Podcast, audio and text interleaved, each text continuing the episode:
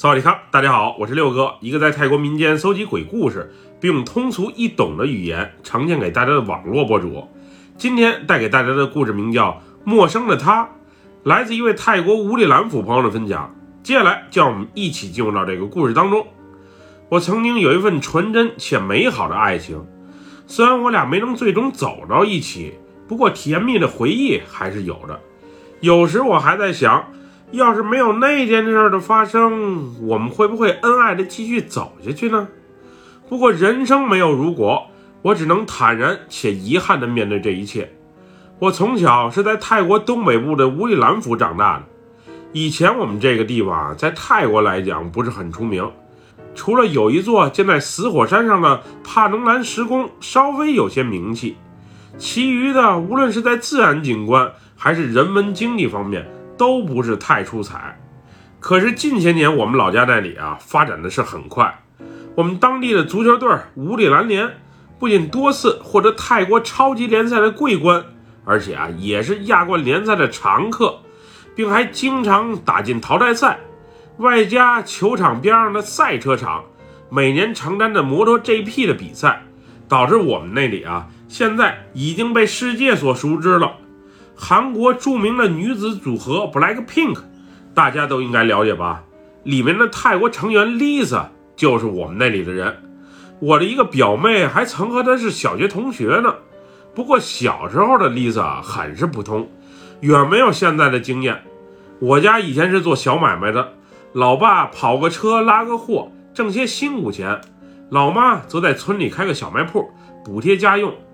以前我爸不喝酒不赌博。挣的那些钱啊，足够家里用的了。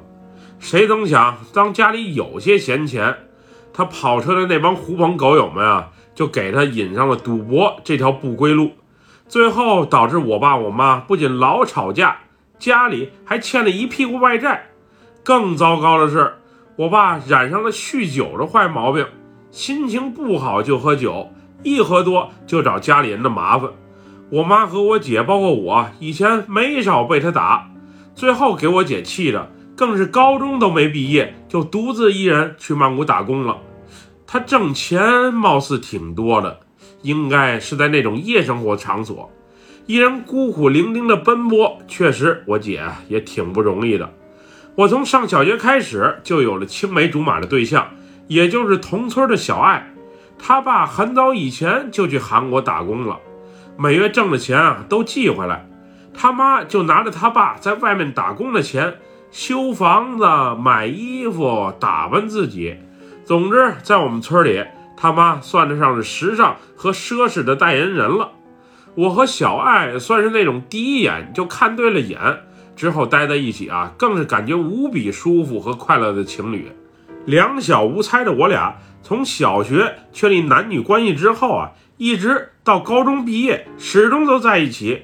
我那会儿是特别喜欢小爱的，并对她百依百顺，兜里那点为数不多的零花钱也基本都花在了她的身上。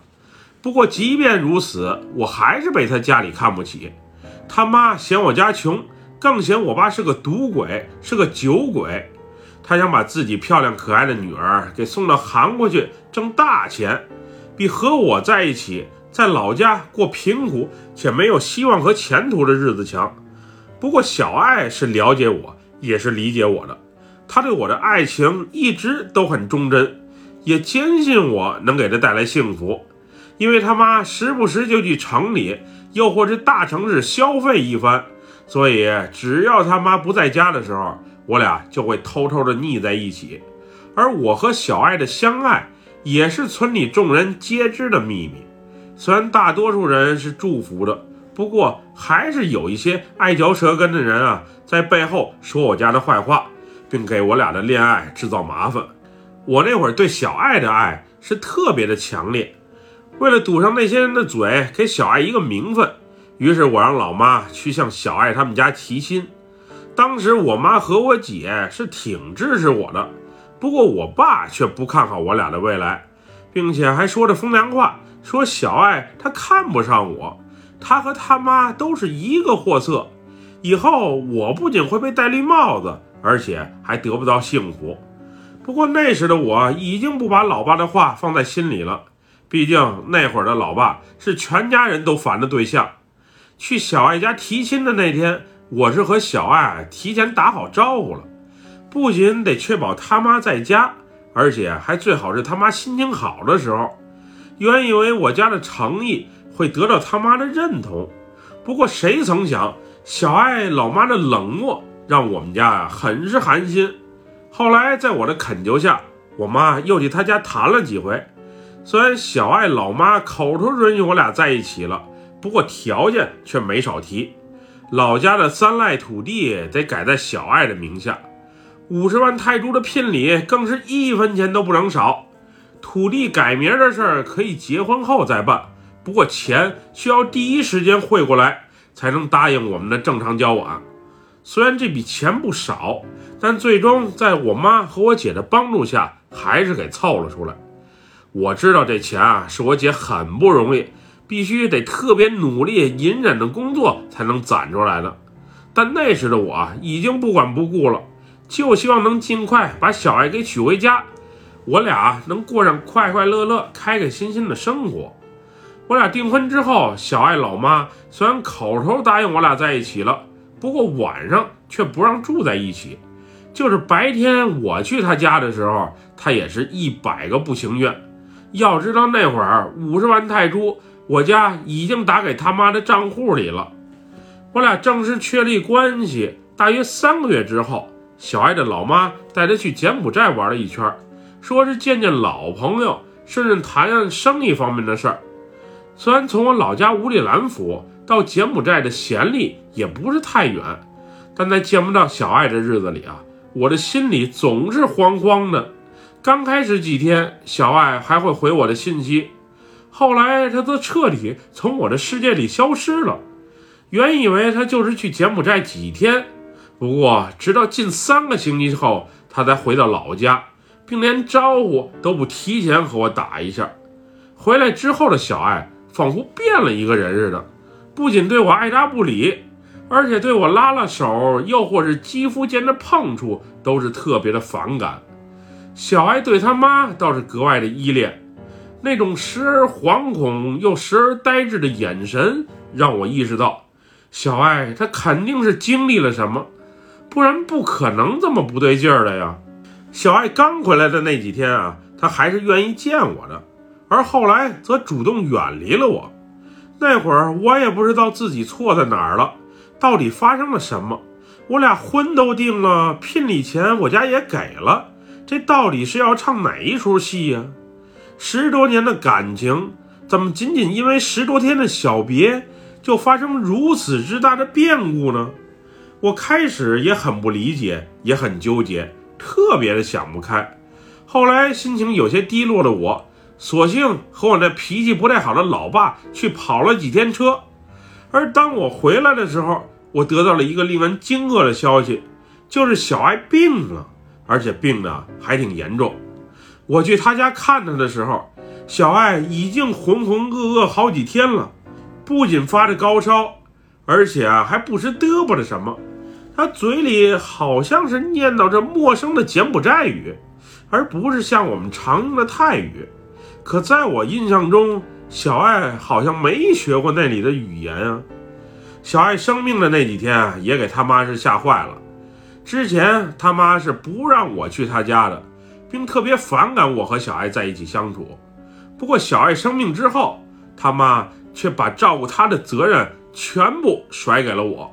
无论是白天还是黑夜，只要我能把小爱照顾好就成。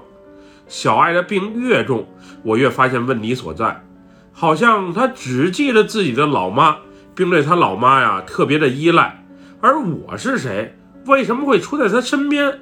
他稍微清醒的时候啊，都会产生疑惑，仿佛我俩十多年的感情都不复存在，都被遗忘了一样，很是令我困惑。另外，不光是我。我俩共同的朋友来家里看他，小爱也会感到特别的陌生，并且心里十分的抵触。有时身子虚弱的他，还会强忍着病痛坐起来给我们全都骂走。我也不知道以前斯文可爱的小爱到底是怎么了，怎么性格和情绪和之前有着天壤之别的改变呢？日子就这么一天天的过着，我那会儿每天也不想着如何挣钱了，就是守在小爱的身边，默默的照顾她，希望她能早日康复。期间，我也带过小爱去乌里兰府，又或者泰国东北部的大医院去看病。不过血也验了，尿也验了，该检查的全都检查了，但是医生也说不出什么所以然，只是告诉我们小爱身子虚，有些营养不良，需要多补补，外加好好休息。可是我清楚的知道，小爱哪里像他们说的那样啊？她分明就是患上了一种奇怪的疾病，因为之前那五十万泰铢的聘礼钱。我家已经打到小爱他妈的指定账户里了。那会儿我每天守护在小爱身旁，吃的、喝的、用的，基本都是由我家来承担。所以手头不宽裕的我家曾提出啊，是否能从聘礼里面先拿出一部分钱，带着小爱去看病。不过这请求刚一出口，就果断被小爱他妈给拒绝了。那会儿小爱他妈动不动就往曼谷跑。说是去帮着小爱联系好医生来帮他看病，可我们都知道这只不过是小爱他妈的借口罢了。每次回来，他妈捯饬的都特别的洋气，身上的衣服和首饰还不停的换着花样。估计那些聘礼钱早被他妈给挥霍一空了，而带小爱看病的事儿却早已被抛弃在脑后。后来我妈一看去医院找医生看病没多大用，于是就尝试着找找民间的大夫，又或者大师来解决问题。总之钱没少花，但正确的人一直都没遇到。直到一个有点柬埔寨背景的黑衣法师来给小爱看病，我们才知道小爱这可能啊是被人给下蛊了。至于是被谁下的蛊，那就不得而知了。总之，小爱这浑浑噩噩的状态，绝对不是因为自己的原因而造成的。那次黑衣法师啊，是明码标价，一口价两万泰铢。爱看不看，我家看这人说的头头是道，于是就抱着试一试的态度。原本想征求一下小爱他妈的意见，无奈人家老人家好几天都不出现，估计又是去哪玩了。所以最后，我妈和我姐开了口，才最终把这事儿啊给解决了。大师那天来的时候，先是用着沾满动物血水的毛巾给小爱擦拭了一遍身子，之后他拿出一个象牙材质的梳子，不停地刮着小爱的后背以及脖子的位置。当时小爱的皮肤啊都被刮出了深紫色，瞅起来别提多恐怖了。此后，令在场所有人不可思议的一幕发生了。待小爱刮痧完毕之后，原本静静趴在那里的他呀，先是剧烈的咳嗽了几声，之后先是一股黄色的迷雾从嘴里喷出，紧接着是一股白色且具有腥臭味的雾气啊涌出，随后小爱的身体抽搐了几下。然后吐出一口粘稠的黑色液体，黑色液体里面貌似还夹杂着毛发，看起来啊，别提多恶心了。那天黑衣法师又是用毛巾给小爱擦拭身体，又是刮痧、念经、喂圣水，一系列流程下来之后，已经三个多小时过去了。我当时想啊，这法师要是骗子，可咋办呀？可是那会儿的我也别无选择了，毕竟从他的言行以及小爱刚才一系列的神奇反应来看，他可能啊还真知道如何来化解小爱的问题。那天黑衣法师在为小爱默默念叨了一遍经文，又或是咒语之后，就自信满满的离开了。他走之前还告诉我们，小爱身体啊应该好好休息，之后就没多大问题了，只是记住。陌生人给递的东西，无论是吃的还是用的，最好啊都远离。小爱应该是被人给下蛊了，下的蛊没猜错的话，就是那种让人听话的类型。至于是谁下的，又是怎么下的，那就不得而知了。此后，小爱发了一天的高烧，在我的精心照顾之下，她才逐渐恢复到健康状态。说来也怪，经过黑衣法师如此一番折腾之后，小爱对我又恢复到以前那种热恋的状态。之前他对我是爱答不理，而现在则是无时不刻的想让我陪伴在他的身旁。有时趁没人的时候，他还会主动的亲吻我，给我搞得也挺不好意思的。我那天其实还想和那个叫大力的黑衣法师啊多聊几句，不过老妈没怎么给机会，毕竟人是他找的，他也是认可这法师的能力。从找大师到交钱解决问题，基本都是老妈在和他沟通，而我只要老老实实的听话就好。好在老妈这步棋啊走的实在是绝。当小爱他妈从曼谷回来，再次看到我俩腻在一起的时候，她那惊讶的表情和眼神都在暗示着我，这一切的发生应该是不可思议的。我妈那会儿啊，总想让我俩尽快成婚。何时要孩子不急，先把婚事定下来最为重要。不过小爱他妈总以等他爸从韩国打工回来为借口，一而再再而三的往后拖延。之前小爱身体不太好的时候，他妈总是四处疯玩，基本不着家，也不管他女儿。而这回见他女儿身体恢复了，时常与我黏在一起了，他反而哪里也不去了。始终看着我俩，而当时也奇了怪了，小爱对我的感觉也是忽冷忽热，有时让我怀疑我是不是在和两个长相一模一样的人在谈恋爱啊？有些记忆在小爱脑海里啊都是混乱的，都是模糊的。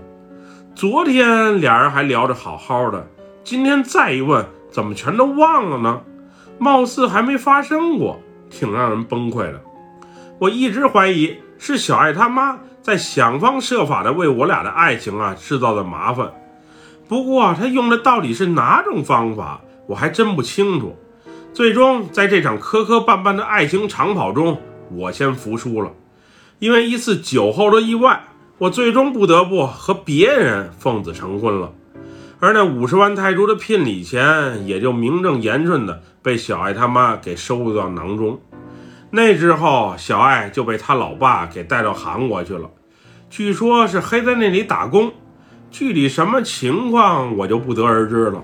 总之，小爱去韩国的时候，他妈是特别的开心，还冷嘲热讽的对我说：“幸亏没和我这个负心男在一起，不然大好前程都会被耽误。”我后来曾听说，小爱他妈这人啊，特别的有心计，当年带小爱去柬埔寨。就是去找黑衣法师，想办法来终结我俩的这场恋情。小爱当时应该是不知情的，至于是被下蛊还是给下药了，那就不得而知了。不过为了自己的私利，为了自己的面子，而对自己女儿下手，确实也够狠的。能去韩国打工挣高薪，对我们这些普通的百姓，确实是挺有面子的一件事儿。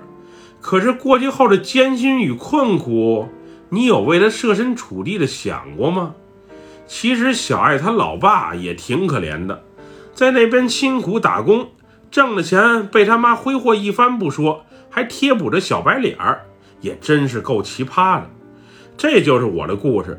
小爱去过柬埔寨之后的变化，以及那天黑衣法师来家里给他看病的场景，直到现在我都是记忆犹新。要是小爱还是那个小爱，一直没变，我可能也就不会犯错误，稀里糊涂的搞大人家的肚子了。可能青梅竹马的我俩再坚持坚持，就能顺理成章的永远在一起了吧？不过一切都是命。面对现如今的这种情况，我也没权利多说什么。现在的我是离婚了，孩子和他妈在一起生活。我不仅每月生活费、抚养费得承担，之前欠下的债我还得一个人还，我是一点都不开心与快乐的。而我青梅竹马的小爱，前几年据说是嫁给了一个比她大十多岁的韩国人，她还给人家生了一个儿子，身份应该是拿下来了，总之，活着应该是比我好吧。小爱当年是否被他妈给下蛊了，让他远离我，让我俩的爱情没有好结果？我之前啊，确实为这事儿纠结过，也曾恨过。不过现在则完全想开了，毕竟过去的事儿就让它过去吧。人生没有后悔药吃，即使再不如意，也只能努力的朝前看。毕竟未来多少还是充满了些希望的。本期故事就分享到这里，喜欢六哥故事的朋友，别忘了点赞和关注哟。咱们下期节目再见，么么哒，拜拜，萨瓦迪卡。